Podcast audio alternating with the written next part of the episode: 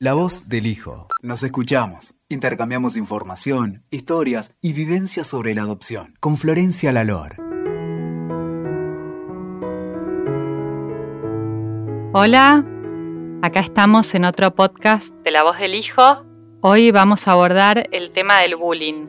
Y les quiero contar que decidí abordar este tema porque es un tema muy recurrente en mi consultorio. Hoy yo trabajo con muchas personas adoptadas y también con personas que no lo son, y veo que muchas han sido y siguen siendo víctimas de bullying. Es decir, que no voy a hablar como si el bullying fuese una cosa particular de la adopción, porque no lo es, pero sí en mi experiencia he visto que muchos hijos adoptivos han sido víctimas de bullying. Y para hablar de este tema invité a una profesional a quien considero excepcional, la doctora Solana Orlando.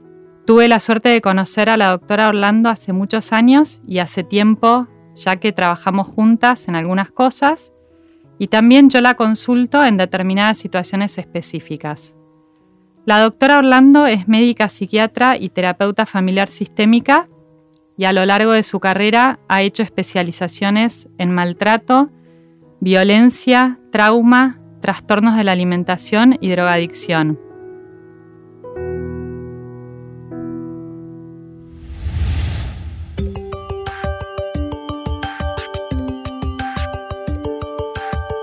¿Cómo estás, Solana? Bienvenida.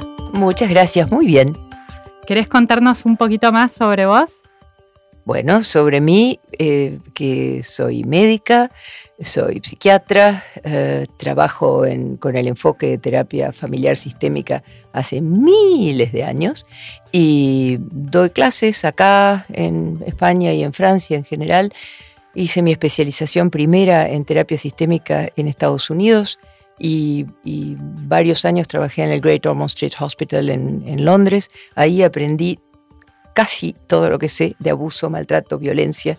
Y es, un tema, no es el único, por supuesto, pero es uno de los temas que más me interesan porque creo que la violencia no es como creemos solamente la de los golpes o la de las cosas físicas o sexuales, sino que hay muchísima más violencia en la comunicación, en el trato, en el modo en que nos vinculamos los seres humanos. Y esa, la podríamos llamar sorda, la menos evidente, es la que más me interesa.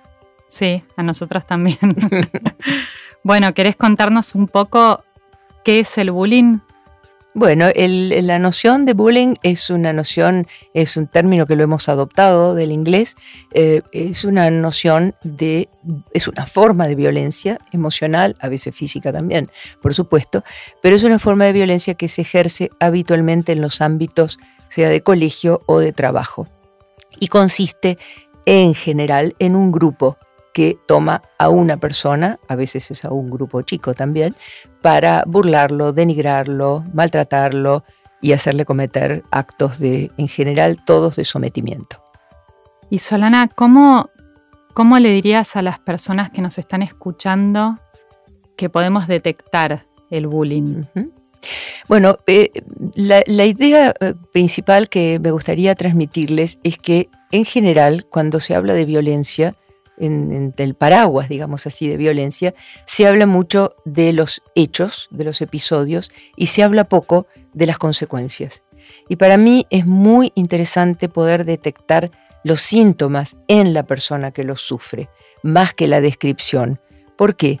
Porque las formas de violencia nadie les va a decir yo soy violento o yo me burlo de un compañero, o nosotros todos le decimos algún mote o algún sobrenombre para denigrarlo.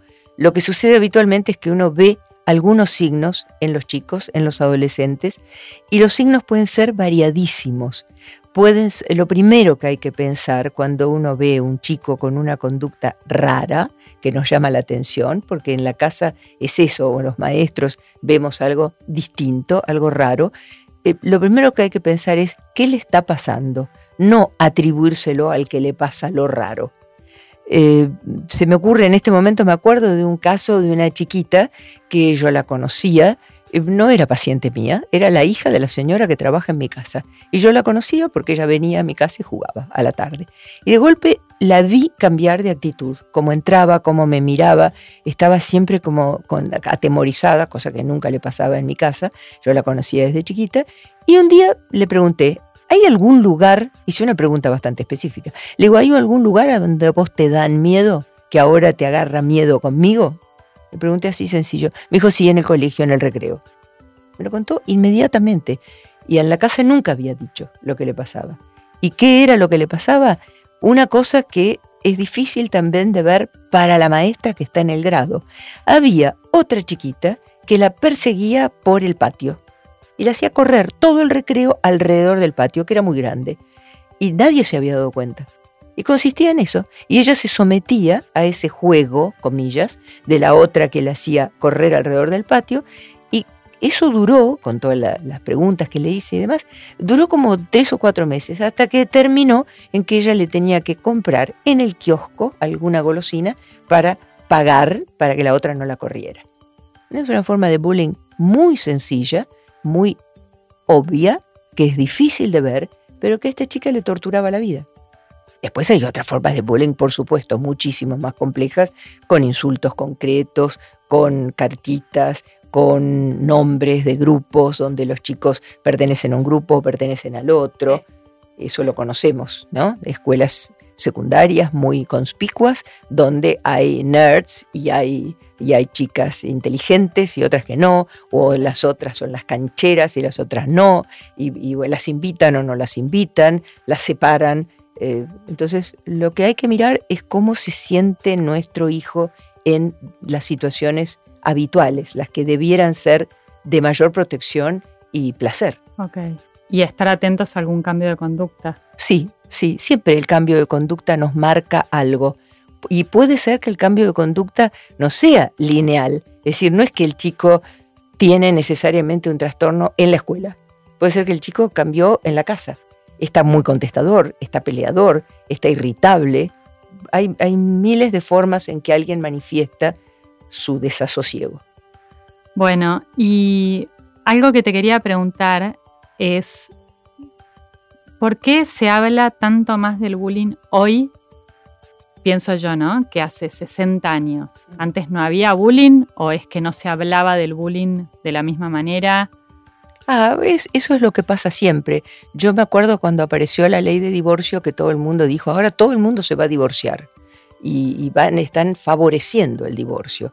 La gente siempre se divorciaba, vivía separada, bajo la misma, el mismo techo. Yo me acuerdo mis abuelos que vivían en un cuarto y en otro. Estaban divorciados, no, no estaban divorciados, estaban separados. Bueno, y vivieron así toda la vida. Eh, entonces, nombrar las cosas es la primera cosa importante para empezar a tratar algo que ya existe.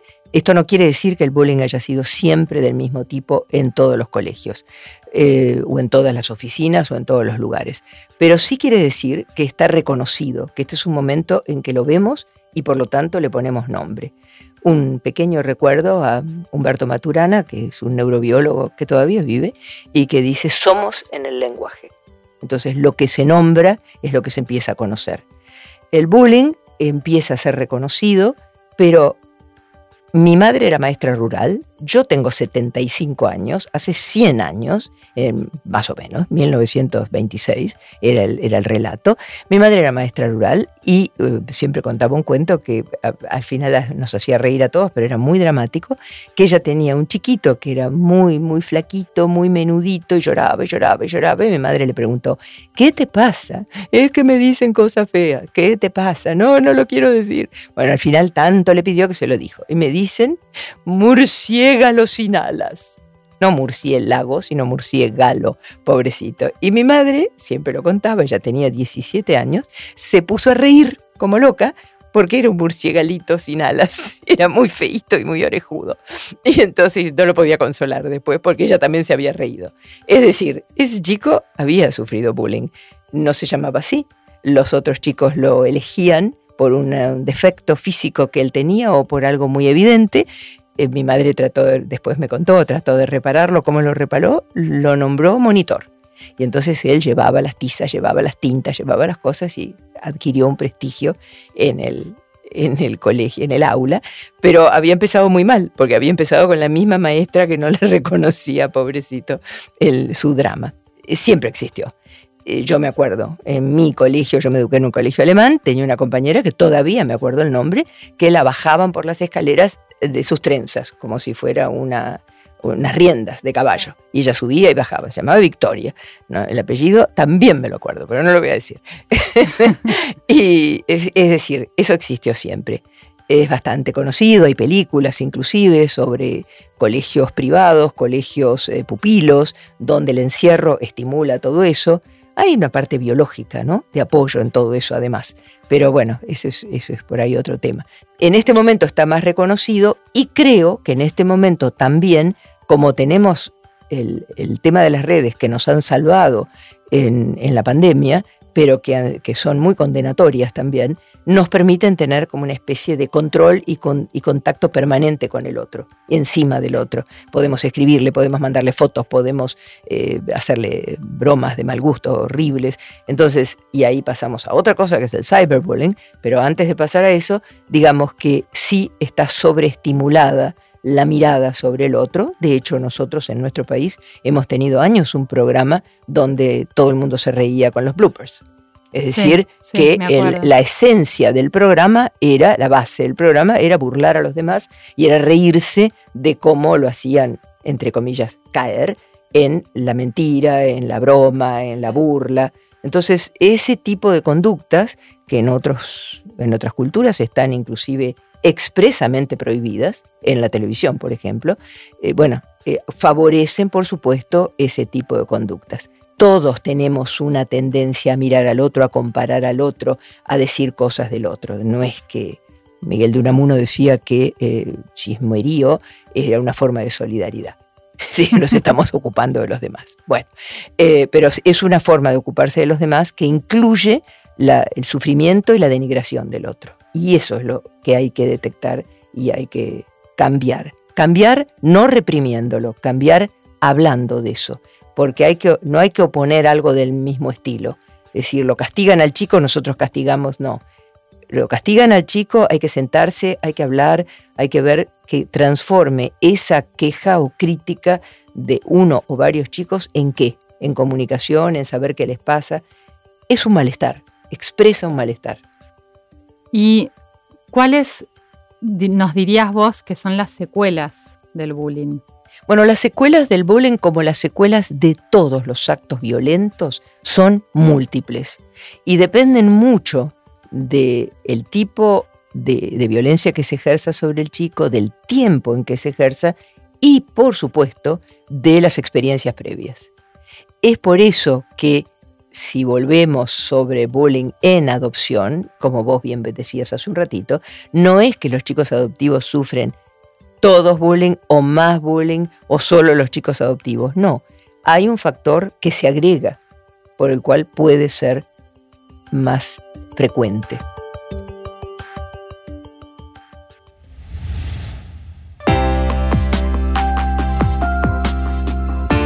Bueno, yo quiero aprovechar, antes de, despedirnos, para contar sobre una organización en Argentina que trabaja mucho en la prevención, en la orientación y en la capacitación a padres y a docentes acerca del bullying.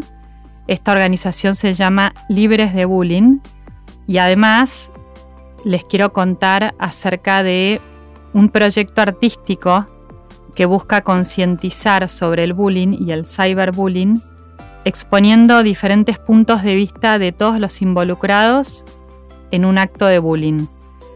este proyecto se llama En Giro, fue fundado por Macarena Mochón, a quien tuve el placer de conocer eh, este verano. Pueden buscar información sobre En Giro en Instagram y Libres de Bullying tiene su sitio web que es www.libresdebullying.com.ar. Ahora, Solana, nos vamos a despedir por el momento, pero en el siguiente podcast vamos a hablar y profundizar más sobre el bullying específicamente en adopción. Bueno, un comentario acerca de estas dos, eh, lugares que vos estás promoviendo, que me parece muy importante, como siempre, hablar, difundir, compartir. Y puede ser, además, que una persona que ha sufrido bullying o que en su familia están avergonzados por esta situación o doloridos por esta situación, les resulte mucho más fácil consultar una página o consultar a alguien que ha sido víctima de, ello, como es este, este caso que vos nombrabas, le resulte más fácil y más accesible que quizás un profesional. Sí, es verdad. Entonces hay que hacerlo, usar todo lo que sirva. Yo tenía un profesor de medicina que decía, todo lo que cura es medicina. bueno, muchísimas gracias. Gracias a vos. Y me despido de todos una vez más. Gracias por escucharnos. Como siempre saben que nos pueden escuchar en la página de WeToker, en el sitio web de La Voz del Hijo y en Spotify y en Apple Podcast. Y también quiero recomendarles e invitarlos a que vean el sitio web de la doctora Orlando, que es www.solanaorlando.org. Muchísimas gracias. Escuchaste La Voz del Hijo. WeToker. Sumamos las partes.